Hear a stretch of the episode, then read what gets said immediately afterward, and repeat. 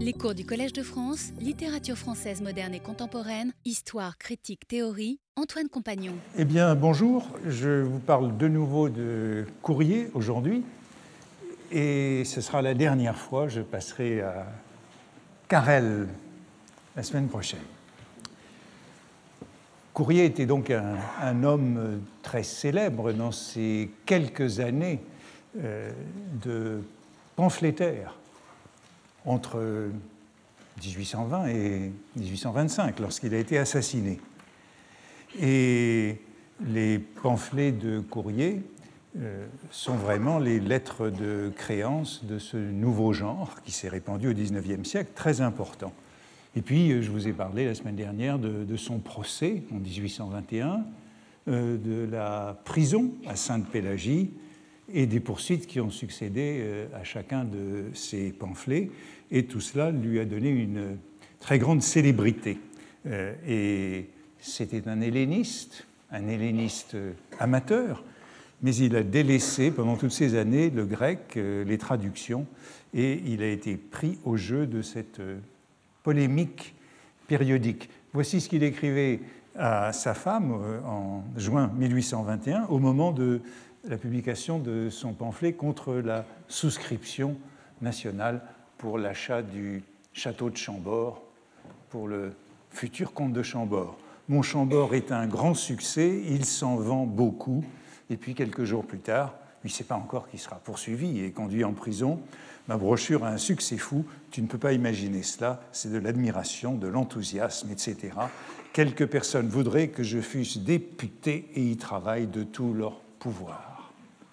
Beaucoup de succès, et l'un des témoignages que l'on a de cette euh, célébrité euh, du personnage, euh, bah, on le trouve dans le roman de Balzac dont je parlais l'année dernière, Illusion perdue, la seconde partie, Un grand homme de province à Paris, qui est publié un peu plus tard, en 1839. Mais bon, c'est une grande fresque de la guerre littéraire, ainsi que j'en parlais l'année dernière, mais ça se situe justement en 1821 à la date des pamphlets, de ce pamphlet de courrier, ce simple discours à l'occasion de la souscription pour l'acquisition de Chambord, et puis le procès et la prison. Et Lucien de Rubempré et Lousteau, qui est son initiateur, son mauvais génie, se rendent au Palais Royal, dans ces fameuses galeries de bois du Palais Royal, qu'on reconstruit en ce moment, et euh, qui sont véritablement le centre de la vie parisienne, intellectuelle et polémique. C'est là qu'on trouve les librairies. Et voici ce que Balzac écrit. Il n'y avait là que des librairies de la poésie, de la politique et de la prose. Des marchandes de mode, hein, ce, mélange de euh, librairie et mode, des marchandes de mode, enfin des filles de joie, hein, c'est toujours le cœur de la prostitution, qui venaient seulement le soir. Là fleurissaient les nouvelles et les livres, les jeunes et les vieilles gloires, les conspirations de la tribune, les mensonges de la librairie. Là se vendaient les nouveautés au public qui s'obstinaient à ne les acheter que là. Là se sont vendus dans une seule soirée plusieurs milliers de tel ou tel pamphlet de Paul-Louis Courrier ou des aventures de la fille d'un roi. Et vous remarquez, Courrier est vendu euh, chez les marchands de nouveautés. Je vous avais montré les couvertures de ce simple discours et du procès euh, qui a suivi, puisque le procès est toujours l'occasion ben, de dire beaucoup plus que dans le pamphlet, c'est vendu chez tous les marchands de nouveautés, avec euh, cette ambiguïté du mot. Les nouveautés, ce sont à la fois les étoffes et les brochures, les opuscules, les publications à caractère éphémère, mais non périodique. Hein. Euh, ce ne sont pas des journaux. Euh, c'est toutes ces publications d'actualité euh, qui font scandale.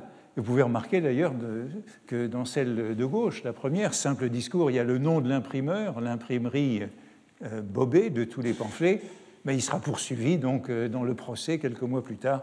Le nom de l'imprimeur ne figure plus.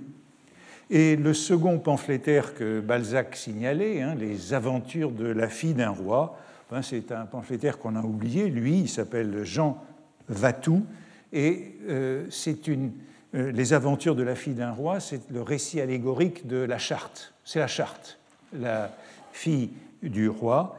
Et Balzac, dans la monographie de la presse parisienne, un peu plus tard, dira que ces aventures de la fille d'un roi, c'est le premier coup de feu tiré par la maison d'Orléans sur la charte de Louis XVIII. Donc tout ça annonce euh, la révolution de 1830. Dans la monographie de la presse parisienne, donc ce texte de Balzac dont j'ai déjà parlé l'année dernière, hein, qui date de 1843, euh, qui est une description de toutes les catégories du journalisme parisien euh, sous la monarchie de Juillet, eh bien, figure une rubrique pamphlétaire. Donc le mot, le mot est bien introduit dans la langue, hein, c'est un mot récent, mais euh, maintenant cela existe bien, et Balzac en dit ceci, qui dit pamphlet dit opposition. C'est presque une citation de courrier, puisque vous vous souvenez de la phrase que je citais la semaine dernière du pamphlet des pamphlets. Qui dit pamphlet dit poison. Qui dit pamphlet dit opposition. On n'a pas encore su faire en France de pamphlets au profit du pouvoir, donc de pamphlets louangeurs. Le pamphlet n'a donc que deux faces, il est radical ou monarchique. Radical, c'est-à-dire républicain sous la monarchie de juillet, et monarchique, c'est-à-dire légitimiste au même moment. L'opposition à l'eau tiède des journaux dynastiques, donc les journaux légitimistes, ne leur permet pas de fabriquer le 3-6 du pamphlet. Le 3-6, il en a été question dans les années précédentes. Le 3-6, c'est un alcool, une eau de vie très forte, euh, avec 84 degrés d'alcool. Le vrai pamphlet est une œuvre du plus haut talent, si toutefois il n'est pas le cri du génie. Vous voyez que pour Balzac, euh, il n'y a donc pas de bons pamphlets légitimistes, mais seulement euh, de bons pamphlets républicains. Et encore, le pamphlet, dit-il, est rare, il doit être d'ailleurs porté par les circonstances, mais il est alors plus puissant que le journal. Le pamphlet donc n'est pas périodique, qui est euh, d'occasion, est véritablement l'arme la plus dangereuse contre le pouvoir. Le pamphlet veut de la science réelle, mise sous une forme plaisante, il veut une plume impeccable, car il doit être sans faute, sa phraséologie doit être courte, incisive, chaude et imagée, quatre facultés qui ne relèvent que du génie. Sous la Restauration, le pamphlet a fourni Benjamin Constant, Chateaubriand, Courrier et Monsieur Vatou. Alors Chateaubriand, euh, il l'écarte parce que Chateaubriand, en 1843, est un homme euh, âgé déjà, et puis dit-il, il n'a jamais écrit son pamphlet contre Napoléon. Constant et Benjamin Constant est trop méthodique, et Vatou, euh, l'auteur de ces aventures d'une jeune fille, est déjà oublié et reste courrier. Un Courrier seul reste, plus comme monument littéraire que comme pamphlet. Hein. Donc, au fond, la cible de Courrier est périmée, n'a plus d'actualité. Sa cible, c'était la congrégation sous la Restauration, mais reste ce courrier monument littéraire, donc qui restera euh, sous toute la Troisième République, que Carrel lui-même qualifie de grand écrivain.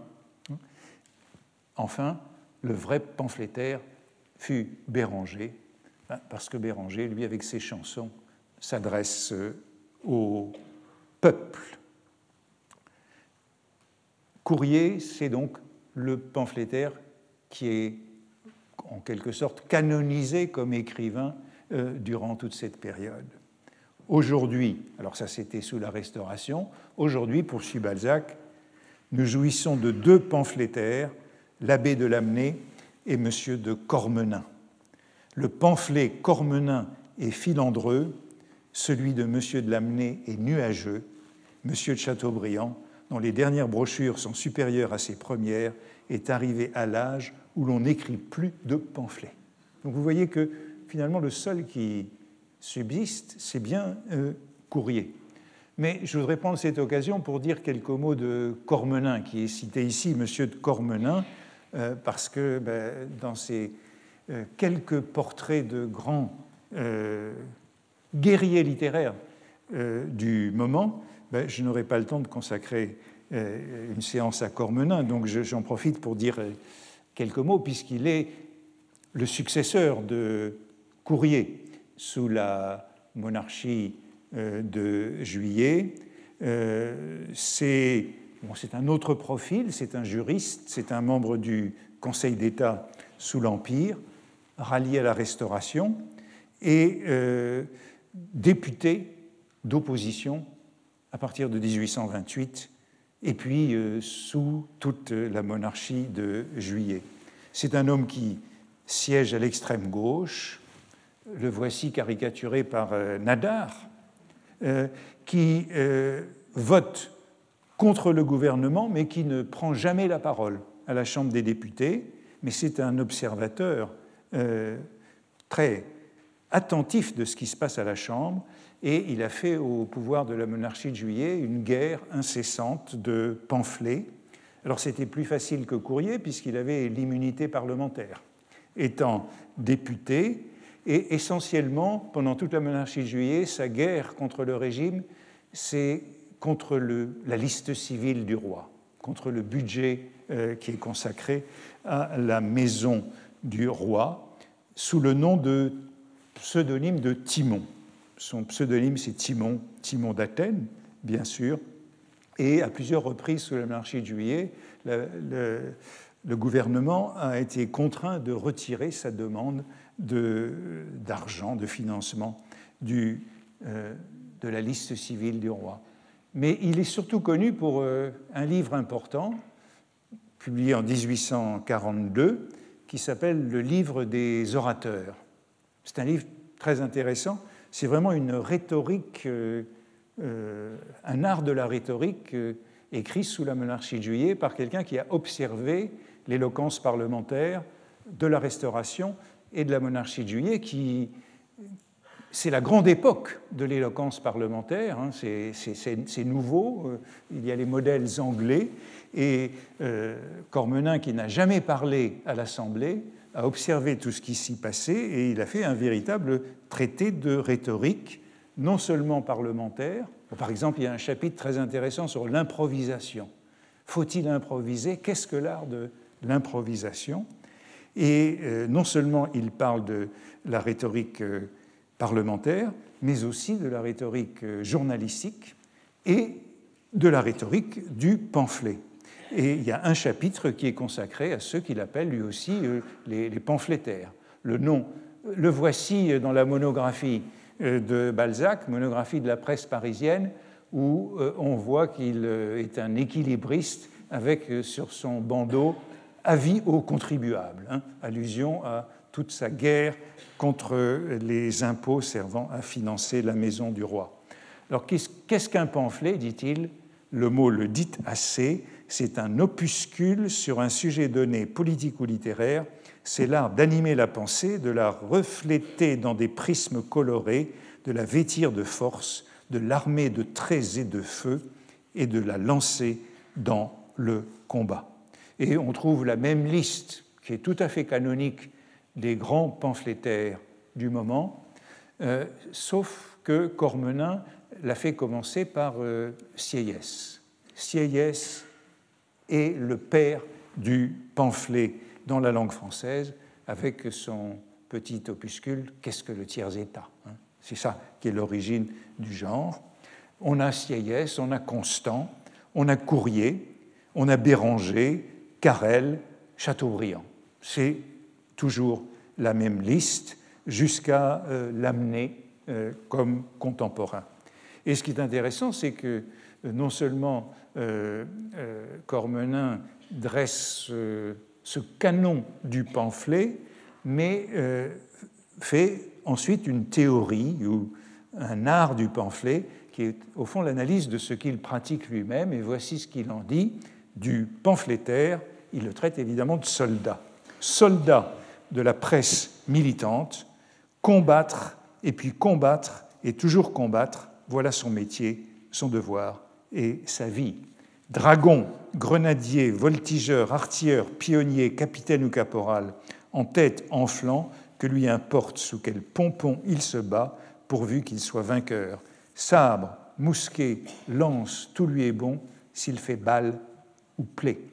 D'ailleurs, s'il sort de sa tente où il y rentre, il sort de sa tente où il y rentre, comme un volontaire et à sa fantaisie, il choisit le lieu, l'arme, l'heure de ses escarmouches, tantôt il se jette dans la mêlée, tantôt c'est lui qui tire le canon d'alarme, tantôt il fait sa veille autour du camp pour relever les sentinelles endormies, tantôt il se met à la queue de l'armée et il pique les traînards avec les pointes de sa baïonnette.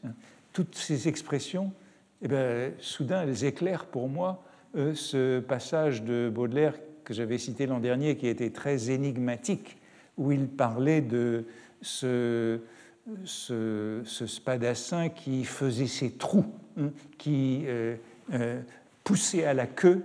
On retrouve en effet toutes ces expressions ici sous la plume de Cormenin.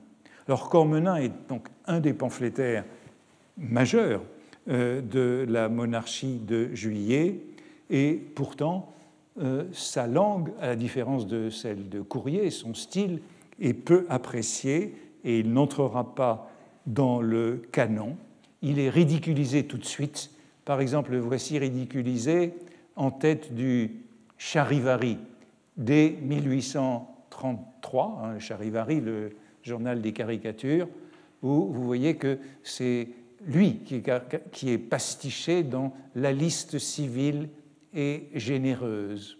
Et il y a une expression de, voici le texte transcrit, une expression de Cormenin qui est ridiculisée, qui est celle-ci, par ma bonne lame de Tolède, comme dirait Monsieur Hugo. Hein? Donc il y a quelque chose d'emphatique. L'an dernier, j'avais parlé de cette expression, lame de Tolède, hein, la lame de Tolède qui vient, qui vient d'Hernani et euh, qui est euh, bon, l'image, la métaphore de cette plume comme épée. La plume comme épée, c'est la lame de Tolède. Et on voit ces expressions de la monarchie destitutionnelle et de la royauté mitoyenne qui euh, ridiculise euh, Cormenin. Balzac dit, dans la monographie de la, euh, de la presse parisienne, ce pamphlétaire est lourd, il est rhéteur. Rhéteur, c'est en effet lui qui publie à la même époque hein, son livre des orateurs est de 1842, la monographie parisienne de 1843. Ces deux textes sont très proches. Il dit il est, lourd, il est rhéteur, il n'a pas l'allure à la Figaro de Courrier. L'allure à la Figaro de Courrier, bon, allusion à la fois à, Beaumarchais, à l'insolence de Beaumarchais, mais aussi au petit journal satirique euh, Le Figaro, euh, qui a été euh, créé juste après la mort de Courrier, en 1826. Donc il y a ces deux allusions qui sont là, et donc ce n'est pas Courrier pour Balzac. Et la bonne lame de Tolède, ben, on la retrouve dans un article de, Sainte-Beuve, à la même époque, la même année, 1843. Donc tout le monde ridiculise euh, Cormenin. Euh, voici ce que dit Sainte-Beuve en citant Cormenin. Euh, le début, c'est donc Cormenin. Par Jupiter, lecteur, j'aurais pu affiler ma bonne lame, donner de la pointe à ce site, à ce barbare, et lui rendre blessure pour blessure.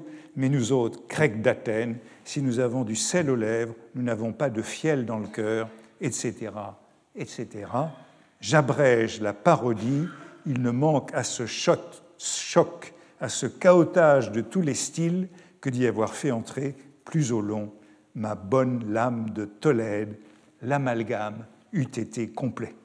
Et Sainte-Beuve cite en effet ce livre des orateurs, le chapitre sur les pamphlétaires, euh, et cette bonne lame de Tolède, elle deviendra une sorte d'emblème ridicule de Cormenin. Bon, vous voyez qu'il y a ce parallèle Cormenin, Courrier, Constant.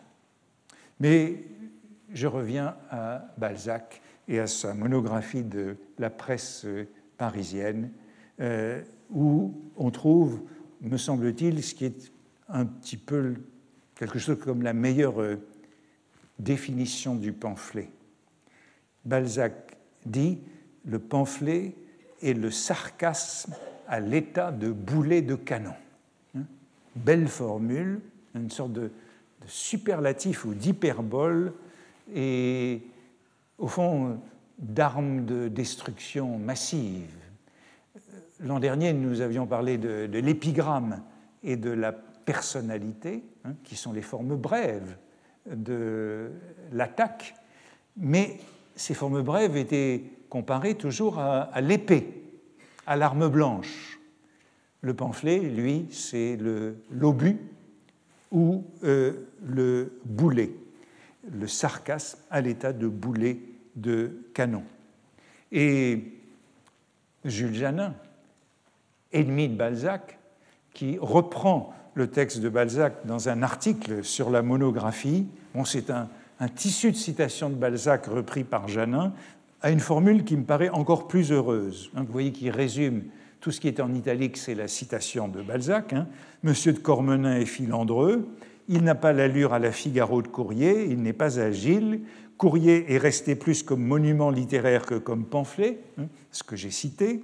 En résumé, il n'y a que Balzac qui ait l'allure de Figaro. Lui seul, il pouvait vous montrer comment le pamphlet est la vengeance à l'état de boulet de canon. Euh, Janin substitue au mot sarcasme le mot vengeance, euh, ce qui me semble encore plus intéressant, puisque je vous ai dit que j'allais parler de la vengeance un peu plus tard. Le mot de vengeance traverse euh, tout euh, ce moment de violence littéraire. La vengeance à l'état de boulet de canon témoin le pamphlet In 32 qu'il publiait tous les mois il y a déjà trois années. Oh, c'est une revue, la revue parisienne que euh, Balzac a publiée pendant trois mois en 1840. Un si terrible boulet de canon, canon Figaro, qu'au bout de cinq ou six numéros, en fait trois, le pamphlet de Balzac s'éteignit dans l'ennui et le dédain public au beau milieu d'une nouvelle extraordinaire de sa composition intitulée Z. Marcas. Euh, Z. Marcas, c'est une nouvelle que Balzac a en effet publiée dans cette revue parisienne pendant les trois mois qu'elle a duré. Z. Marcas est justement un journaliste, un journaliste euh, politique euh, qui finit malheureusement, et dont, dit-on, euh, l'un des modèles, c'est justement Armand Carrel, dont je parlerai la prochaine fois. Donc cette image du pamphlet comme euh, boulet de canon, comme pièce de guerre, hein, comme pièce d'artillerie, on la retrouverait chez Sainte-Beuve, chez Carrel, partout, hein. chez Cormenin, le pamphlet et l'artillerie de la presse. Avec le pamphlet, on est vraiment passé de l'arme blanche à l'artillerie lourde. Mais jusqu'ici, vous pourriez me faire euh, l'objection que j'ai surtout parlé du pamphlet de courrier comme d'un pamphlet politique. Or, euh, ce dont euh, je voudrais vous entretenir dans ce cours, c'est de la guerre littéraire, comme je l'ai fait l'an dernier. sa guerre est politique, contre l'alliance du trône et de l'autel, contre la congrégation, contre la réaction religieuse, mais sa guerre est aussi littéraire, contre les écrivains, en vérité contre tous les écrivains depuis le XVIIe siècle. Euh, Courrier est, on pourrait dire, réactionnaire de ce point de vue, en tout cas intolérant. Et sa phrase la plus citée est sans doute celle-ci, euh, et c'est une phrase euh, qui témoigne certainement d'un certain misogynisme. La voici. Surtout, gardez-vous bien de croire, c'est dans une lettre, que quelqu'un ait écrit en français depuis le règne de Louis XIV. les moindres femmelettes de ce temps-là, la moindre femmelette de ce temps-là vaut mieux pour le langage que les Jean-Jacques, Diderot, d'Alembert, contemporains et postérieurs. Ceux-ci sont tous ânes battés sous le rapport de la langue pour user d'une de leurs phrases. Vous ne devez pas seulement savoir qu'ils aient existé. Bref, personne n'a écrit en français depuis Louis XIV. Cette phrase figure comme euh, exemple de Littré, Littré, bon républicain, à l'article Femmelette de son dictionnaire. Et elle figure dans une lettre à Boissonnade. Boissonnade était un professeur de grec. Euh, à l'époque, quand, quand, quand Courrier lui écrit, c'est en 1812. Donc Courrier est encore jeune hein, quand il s'exprime euh, de cette manière euh, un peu ingrate. Euh, Boissonnade était à l'époque professeur de littérature grecque à la Sorbonne. Ensuite, il sera professeur ici. Hein. C'est lui qui aura la chaire de grec au Collège de France de 1828 à 1855. Et vous voyez comment, sur quel ton euh, dédaigneux, euh, euh, Courrier s'adresse à ce contemporain érudit. Il lui dit Voilà qui est plaisant, je fais le docteur avec vous. Et vous voyez que tout ça tourne autour d'une expression sous le rapport. Ils sont tous condamnés parce qu'ils utilisent ce genre d'expression, et c'est tout à fait typique de Courrier dans ses polémiques littéraires, c'est de reprendre et de détruire un écrivain sur un mot, une expression, une expression qui est un cliché, un stéréotype. C'est toujours comme ça qu'il procède, sous ce rapport, sous ce rapport. C'est mesquin, dira Sainte-Beuve, ou plus tard Thibaudet, de détruire un écrivain pour un mot. En tout cas, ce mot sous ce rapport, on le trouve en effet chez, les philosophes, mais plutôt chez ceux du début du XIXe siècle. C'est un, un mot qu'on trouve chez Condillac, chez Mène de Biran, chez Destude de Tracy. C'est un mot de philosophe contemporain. Et euh, Sainte-Beuve, à propos de cette déclaration, fait remarquer qu'il y en a un que Courrier ne cite pas, c'est Voltaire. Voltaire à qui, euh, vous vous en souvenez, la semaine dernière, Stendhal le comparait. Courrier, c'est notre Pascal, c'est notre Voltaire, disait-il. Selon Sainte-Beuve, qui euh, essaye de défendre Courrier euh, devant ce genre d'expression, il ne faut prendre ces maximes, ces aphorismes littéraires de Courrier que comme les saillies d'un goût excellent c'est au jugement de chacun ensuite à les entendre sobrement et à les réduire. Est-il besoin de dire qu'il ne faisait aucun cas de la littérature de son temps, ni de celle de l'Empire, ni, je le crains bien, de celle qui vint depuis? Vers la fin, engagé dans le parti libéral, il a fait quelques politesses à ce qu'on appelait les jeunes talents. Sainte-Beuve l'a connu auprès des, du Globe et du Romantique, mais en réalité, il n'a jamais prisé les plus remarquables des littérateurs et des poètes de ce siècle, ni Chateaubriand, ni Lamartine, qu'il raille tous deux volontiers à la rencontre. je reviendrai euh, tout à l'heure sur son rapport compliqué à Chateaubriand, hein, puisqu'il est toujours comparé à Chateaubriand, comme par Stendhal. Mais euh, voyez l'expression donc de cette euh, misanthropie littéraire de Courrier, exprimé très tôt, puisqu'il disait dès 1799 dans une lettre Notre siècle manque non de lecteurs, mais d'auteurs, ce qui peut se dire de tous les arts. Hein, euh, Courrier est manifestement partisan euh, du c'était mieux avant comme on dit aujourd'hui, et à ce sentiment d'un déclin de la langue et de la littérature française. C'est ça qui fait dire à Sainte-Beuve Je le trouve étroit, fermé, négatif et injuste. Mais Courrier n'en a pas moins une très haute idée de lui-même.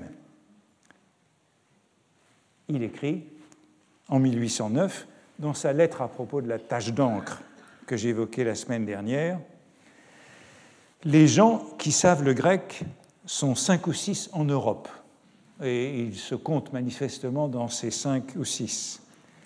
Et il poursuit en disant Ceux qui savent le français sont en bien plus petit nombre. Un, deux ou trois. Et là aussi, euh, il se compte certainement parmi ces un, deux ou trois. Il a la prétention d'être l'un des seuls à savoir non seulement le grec, mais aussi le français, sous l'Empire et la Restauration. Et il y a là une sorte de provocation euh, qui marque bien cette euh, résistance à toute nouveauté dans la langue et la littérature. Et voici un très beau passage de sa lettre sur la tâche d'encre aussi au libraire Renoir qui l'a qualifié d'helléniste. Et il lui répond Je ne suis point non plus helléniste, ou je ne me connais guère, si j'entends bien le mot qui, je vous l'avoue, m'est nouveau. De nouveau, cette guerre contre la néologie. Vous dites un helléniste comme on dit un dentiste, un droguiste, un ébéniste. Et suivant cette analogie, un helléniste serait un homme qui étale du grec, qui en vit et qui en vend au public, aux libraires, au gouvernement.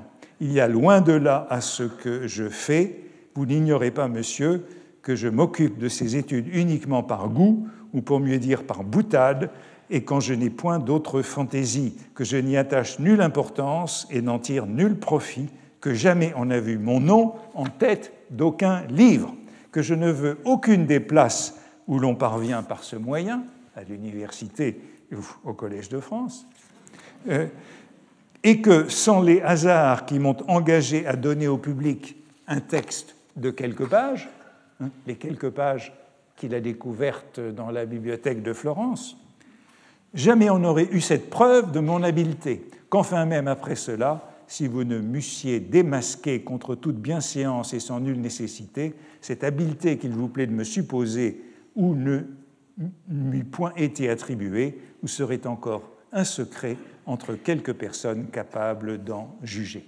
On a donc une revendication d'honnête homme, de loisirs studieux à la Montaigne. Hein. Il y a du Montaigne dans tout ce passage, hein, opposant euh, son plaisir à l'érudition. Courrier n'est pas un faiseur de livres. Et Sainte-Beuve signalait euh, cette euh, antipathie chez lui pour les faiseurs de livres, en particulier, euh, ben, Chateaubriand, son rival dans l'art de la prose contemporaine. Elle est, par exemple, manifeste, cette antipathie, dans l'un de ses pamphlets, le livret de Paul-Louis Vigneron pendant son séjour à Paris en mars 1823. C'est un texte qui est publié à Bruxelles et qui appartient à une série de cinq brochures publiées en 1823 et 1824 par euh, Courrier. Alors 1823-1824, ben, c'est le moment où Chateaubriand est ministre des Affaires étrangères. Et c'est le moment de la guerre d'Espagne, qui est la gloire de Chateaubriand dans sa vie. Chateaubriand qui dit Ma guerre d'Espagne, le grand événement politique de ma vie. Et ce que livre Courrier dans ses pages, c'est une sorte de chronique, hein, nouvelle à la main, euh, journal de cette période, et c'est évidemment très hostile à Chateaubriand. Voici par exemple ce passage. L'empereur Alexandre a dit à M. de Chateaubriand, pour l'intérêt de mon peuple et de ma religion, je devais faire la guerre aux Turcs, mais j'ai cru voir qu'il s'agissait de révolution entre la Grèce et le Turc. C'est le moment de la libération de la Grèce. Et je n'ai point fait la guerre, j'aime bien moins mon peuple et ma religion que je ne hais la révolution qui est proprement ma bête noire. Je me réjouis que vous soyez venus, je voulais vous conter cela. Commentaire de courrier, quelle confidence d'un empereur, et le romancier qui publie cette confidence, tout dans son discours est bizarre. Hein. Ce discours, eh bien, c'est le grand discours de Chateaubriand, le premier discours de Chateaubriand à la Chambre des députés, ministre des Affaires étrangères, au retour du congrès de Vérone, au moment où il lance, où il va lancer euh, l'expédition d'Espagne. Et Gourrier continue, euh, tout dans ce discours est bizarre. Il entend sortir les paroles de la bouche de l'empereur. Sortir en italique, eh bien, c'est encore un cliché de Chateaubriand. Il épingle Chateaubriand sur une tournure. Il entend sortir les paroles de la bouche de l'empereur. On entend sortir un carrosse ou des chevaux de l'écurie. Mais qui diantre entendit jamais sortir des paroles? Et que ne dit-il pas? Je les ai vus sortir, ces paroles de la bouche de mon bon ami, qui a 800 000 hommes sur pied. Cela serait plus positif et l'on douterait moins de sa haute faveur à la cour de Russie.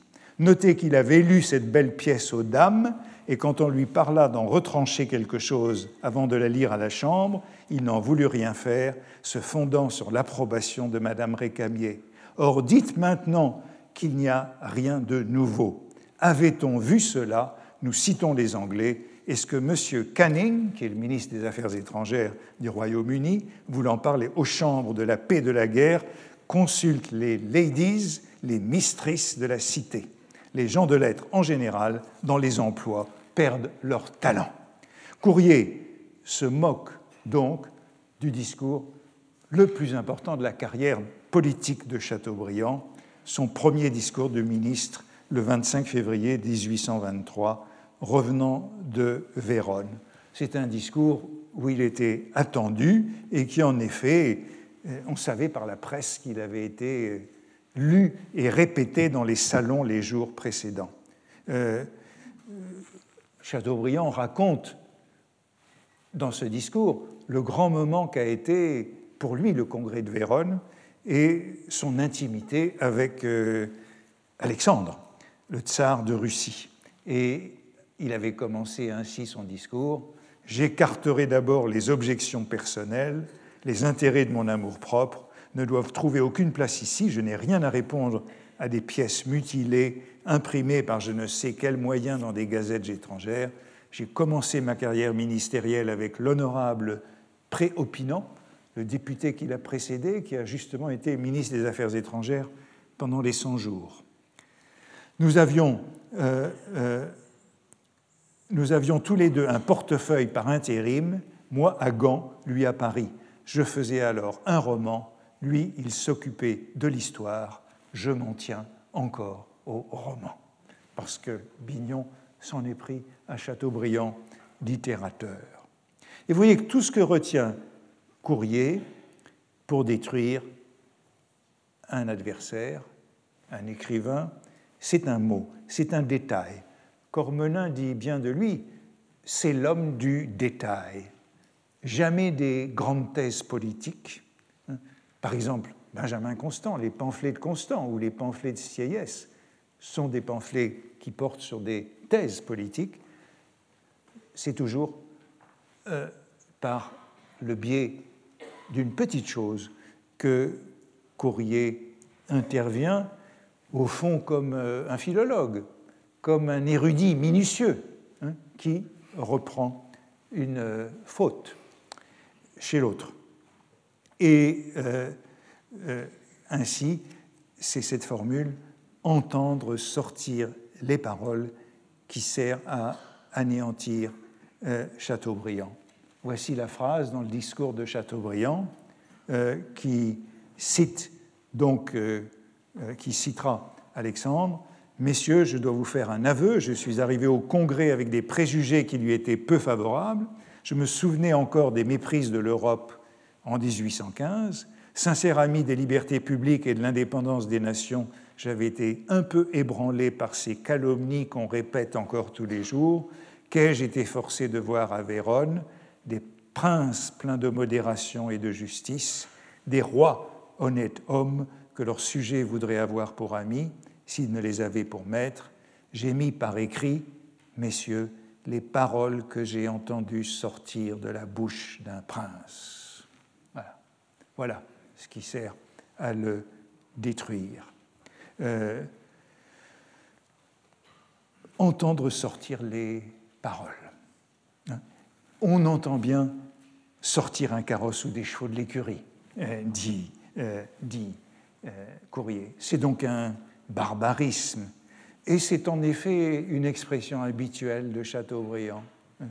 L'ayant dans l'oreille, je suis tombé dessus en préparant le cours de la semaine prochaine sur Carrel, lorsque Chateaubriand rend visite à Carrel, à Sainte-Pélagie, en prison, il écrit Un jour, passant dans le corridor noir qui conduisait à la chambre de M. Carrel, j'entendis une voix ravissante sortir d'une cabine voisine. Hein. On entend sortir les paroles de la bouche. Ben, c'est un cliché, et en effet, c'est un cliché qui est apparu notamment dans la nouvelle Héloïse, où il est habituel, ou dans les romans du XVIIIe siècle. Courrier reprend toujours les autres sur des clichés. Mais on pourrait dire qu'il y a tout de même une certaine solidarité avec Chateaubriand. Il se réclamait de lui dans sa pétition aux deux chambres en 1816 je crois que c'est un texte que j'ai déjà cité, Chateaubriand a dit dans le livre défendu que tout le monde lit, vous avez deux poids et deux mesures pour le même fait, l'un est condamné, l'autre absous.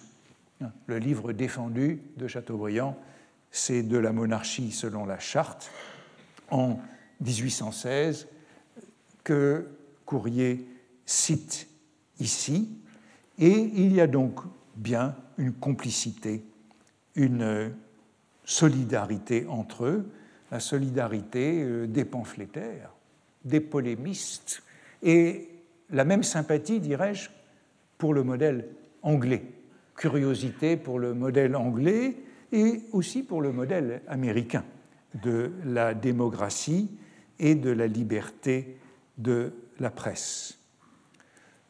Vous vous souvenez que Sainte-Beuve disait que euh, Courrier attaquait également Lamartine. Les deux écrivains, peut-être les... Oui, Courrier attaque Chateaubriand et Lamartine, qui dans ces années 1820 sont les grands écrivains. Et à propos de Lamartine, eh bien c'est encore un petit point de langue, un purisme, dans une lettre à un journal. À ce propos, Monsieur, un doute m'est venu, souvent à l'esprit, question purement littéraire que vous me pourrez éclaircir. Monsieur de Lamartine, dont vous louez les ouvrages, me semble avoir pris dans nos lois une bonne partie de son style. Ou bien nos lois ont été faites en style de Monsieur de Lamartine, celles au moins qui ne sont pas vieilles. Outrager la morale publique est une phrase tout à fait dans le goût des méditations et hors de ce commun langage que le monde parle et entend. Outrager la morale publique, c'est pour ce délit que Courrier a été condamné et envoyé en prison. Et que nous dit-il? Eh bien que c'est la manière dont s'exprime euh, Lamartine avec des mots comme outrage, outrage, qui figure en effet dans les méditations et euh, qui, nous dit, euh, nous dit Courrier, n'appartiennent pas à cette langue du XVIIe siècle qui est la véritable langue, celle des paysans.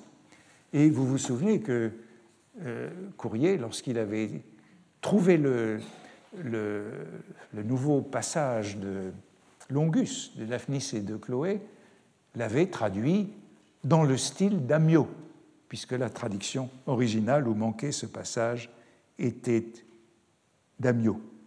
Courrier est donc un, on peut dire c'est un pédant, c'est un cuistre, en tout cas c'est un homme désagréable, incommode, intolérant, encore plus cuistre que les hellénistes universitaires avec lesquels il correspond à la Sorbonne et au Collège de France.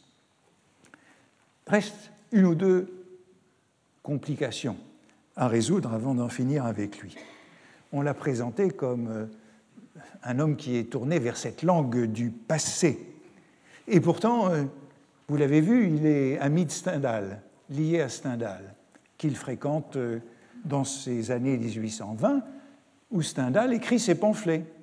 Et j'ai dit tout ce que Racine et Shakespeare, les pamphlets de Stendhal qui, sont le manifeste du romantisme, devaient à Courrier qui les a peut-être relus. Comment le situer dans cette bataille romantique qui est en train de monter, alors qu'il est donc lié à Stendhal qu'il fréquente euh, dans le salon de, de l'Écluse.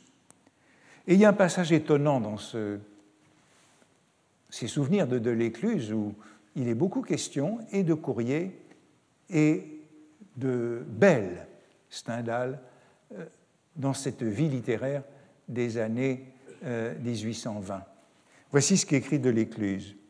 C'est de 1822 à 1827 que les grands efforts ont été tentés pour faire triompher le système littéraire dit romantique, afin de combattre celui qu'avaient suivi les écrivains et les artistes du temps de l'Empire.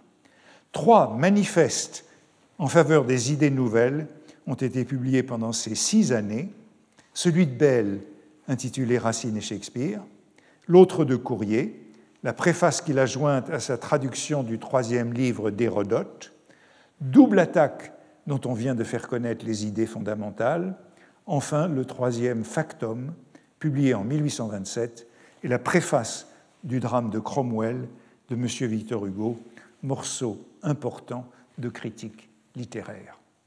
C'est évidemment une association déconcertante.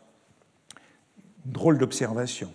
Courrier serait aussi important que Stendhal et Hugo dans la bataille romantique et dans la propagation des idées nouvelles. De l'Écluse songe donc à la préface de sa traduction nouvelle d'Hérodote, un exposé de sa méthode de traduction et la reprise de sa querelle avec l'Académie des inscriptions et belles-lettres. Courrier s'élève donc contre l'académisme néoclassique, au même moment que Stendhal écrit son pamphlet contre l'Académie française, contre Auger, qui a prononcé un discours contre le romantisme. Donc c'est à ce titre que de l'Écluse les associe. Tous deux combattent l'académisme. Et c'est ainsi qu'il serait proche du romantisme. Il a lu sa préface dans ce salon et justifié son parti de traduire Hérodote dans la langue du XVIe siècle, comme il avait contrefait Amio. Il refuse de faire parler l'Antiquité dans un français néoclassique. Et de l'Écluse rapporte les propos de Stendhal et de Courrier. Courrier est sans doute pour le maintien du vers dans la tragédie contre Stendhal, mais tous deux sont hostiles à la langue néoclassique, réclament le mot propre contre le haut langage. Euh, voici ce, que dit Courrier, par exemple, dans son procès. Hein. il considère qu'on l'a poursuivi parce qu'il utilise les mots propres.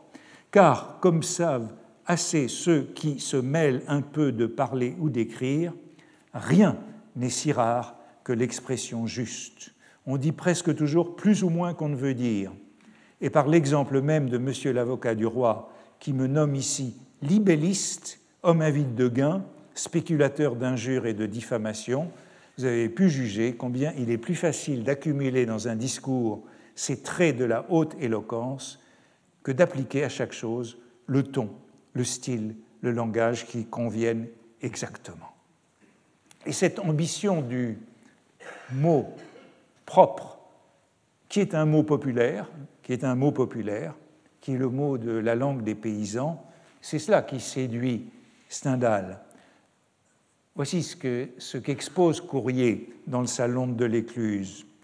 Chez lui, Hérodote, chez lui, donc c'est Hérodote, ajouta Courrier, qui avait peine à se faire entendre au milieu de l'hilarité toujours croissante, les dames, les princesses mènent boire leurs vaches ou celles de leur père à la fontaine voisine, trouvent là des jeunes gens et font quelques sottises, toujours exprimées dans l'auteur avec le mot propre. Entendez-vous, messieurs, s'écria solennellement Belle, avec le mot propre. Chez Hérodote, reprit Courrier, on est esclave ou libre, mais point sujet. On ne peut pas traduire avec les mots de la langue classique. Je suis loin de tomber d'accord avec Bell quand il proscrit les vers, même l'alexandrin, mais il est certain que cette rage d'ennoblir, ce jargon, ce ton de cour, infectait le théâtre et la littérature sous Louis XIV et depuis gâtèrent d'excellents esprits et son cause qu'on se moque de nous avec raison. La traduction d'Hérodote exige donc une langue, une langue jeune, une langue jeune, et pour euh, Courrier, la langue jeune, c'est la langue française euh, du XVIe siècle, c'est celle de Rabelais, celle de Montaigne, celle d'Amiot, dans laquelle il traduit les Grecs. Dans tous les admirateurs des écrits de Courrier, écrits de l'Écluse, Albert, Stapfer et Bell étaient les plus ardents. Bell, en particulier, y trouvait cette prose libre, hardie, substituant le mot propre à la périphrase, tel qu'il prétendait que l'on dût en faire usage dans la tragédie. Il y avait donc des différends entre eux, mais au bas de la citation, leurs opinions se rapprochaient. Il est donc assimilé à ce milieu romantique, ce milieu d'idées nouvelles, par son hostilité au néoclassicisme contemporain. Et c'est ça, en effet, qui le rapproche de Chateaubriand, malgré bien des divergences. Et je voudrais terminer en montrant euh, comment euh, eh bien, Chateaubriand et Courrier se sont lus, malgré l'opposition, l'opposition politique euh, très affirmée entre l'ultra qui était Chateaubriand, le ministre des Affaires étrangères du moment, et l'orléaniste ou le libéral qui était Courrier. C'est un couple qui est opposé par tous, mais en vérité entre lesquels il existe bien des affinités. Dans le pamphlet des pamphlets, le pamphlet des pamphlets de 1824, publié donc lorsque Chateaubriand est ministre des Affaires étrangères, vient de triompher dans la guerre d'Espagne, qui a été victorieuse, eh bien, un courrier se moque de lui, mais en même temps, il voit bien quel sera son sort. C'est dans cet esprit de Valtaille que chez vous, c'est son correspondant anglais fictif qui lui écrit, chacun craint d'être appelé pamphlétaire. Au fond, l'anglais dit aux Français, vous êtes une nation de valets. Esprit de Valtaille les maîtres n'aiment point que l'on parle au public d'eux ni de quoi que ce soit. Le vicomte pamphlétaire est placé. Mais comment? Voilà le nom de Chateaubriand. Le vicomte pamphlétaire. Ben, le vicomte pamphlétaire, il a une place pour le moment. Il est valet du roi, ministre des Affaires étrangères. Mais comment? Et quelques mois plus tard, euh, Chateaubriand sera en effet chassé, remercié de manière très euh, méprisante. Le vicomte pamphlétaire est placé. Euh, ceux qui l'ont mis, euh, mais comment? Ceux qui l'ont mis et maintiennent là n'en voudraient pas chez eux. Il faut des gens discrets dans la haute livrée, comme dans tout service, et n'est pire valet que celui qui raisonne. Pensez donc s'il imprime et des brochures encore. Courrier saisit parfaitement l'animosité du roi Louis XVIII contre Chateaubriand, qui publie et qui a publié des brochures, faiseur de livres. Toutefois, Chateaubriand, hein, ce vicomte pamphlétaire, est un lecteur attentif de courrier. Et c'est très étonnant, mais dans, la vie de Rancé, il y a un long passage sur courrier. Pourquoi? Eh ben, Tout simplement parce que Courrier et Rancé sont tous deux résidents du même village, en Touraine, Véretz, et que Courrier est assassiné en 1825 dans un bois qui lui appartient, mais qui a appartenu à Rancé plusieurs siècles auparavant. Ça donne lieu à une belle méditation de euh, Chateaubriand sur ce, rapprochement entre Rancé et Courrier. On lit, il parle de Rancé, on lit des lettres, et puis il, voilà la digression sur Courrier, on lit des lettres modernes datées de Véretz. Qui a osé écrire de ce lieu après le gigantesque pénitent Rancé Dans les bois de Larcé, jadis propriété de Rancé, dans les parcs de Montbazon, parmi des noms qui rappelaient une ancienne vie, le 11 avril 1825, on trouva un cadavre. Le 10 avril, le jour finissant, une voix fut entendue Je suis un homme mort. Une jeune fille, cachée avec son amant de hautes bruyères, avait été témoin d'un meurtre. C'est l'allusion au procès qui a eu lieu en 1830. D'un côté, à demi vêtue, la veuve de Courrier, c'était lui dont on avait retrouvé le cadavre, âgé de 22 ans, elle en avait 30 en vérité, descend la nuit parmi des personnages rustiques comme une ombre délivrée, allusion à ses liaisons avec les domestiques qui ont assassiné son mari. Les opinions de Courrier à Véretz avaient réduit son intimité à des rivalités inférieures. Chagrin qui n'intéresse personne, gémissements qui vont se perdre dans l'océan muet qui s'avance sur nous, peut-être quelques grives redit-elle l'acte tragique dans les bois où Rancé avait promené ses misères. Vous voyez ce va-et-vient entre Rancé et Courrier dans le bois de Larcé. Courrier avait écrit dans sa Gazette du village, donc c'est un texte de 1823, très ancien, lorsque Chateaubriand écrit La vie de Rancé, les rossignols chantent et l'hirondelle arrive. Enfant d'Athènes, enfant d'Athènes, l'helléniste, il transmettait à ses camarades le chant du retour de l'hirondelle. Hein, il y a une sorte de mémoire involontaire de courrier qui revient à travers, euh, à travers euh, cette analogie avec euh, Rancé. Courrier, savant helléniste, esprit tumultueux, pamphlétaire à cheval, avait eu le malheur à Florence de tacher d'encre un feuillet, de Longus? Et tout revient, tout est résumé dans ce passage de la vie de Rancé. Ensuite, l'éditeur d'un passage perdu de Daphnis et Chloé était venu s'ensevelir dans les lieux qu'avait habiter l'éditeur d'Anacréon. Si les arbres sous lesquels fut tué Courrier existent encore, qu'est-il resté dans ces ombrages? Que reste-t-il de nous partout où nous passons? Donc très belle méditation de Chateaubriand qui termine en citant les derniers mots du pamphlet des pamphlets Détournez de moi le calice, la ciguë est amère. Vous voyez qu'il Donc c'est longtemps après. La vie de Rancé, c'est de 1844, pratiquement 20 ans après la mort de Rancé, euh, de Courrier. Lorsque Chateaubriand écrit ce passage, il a sous les yeux les pamphlets de Courrier.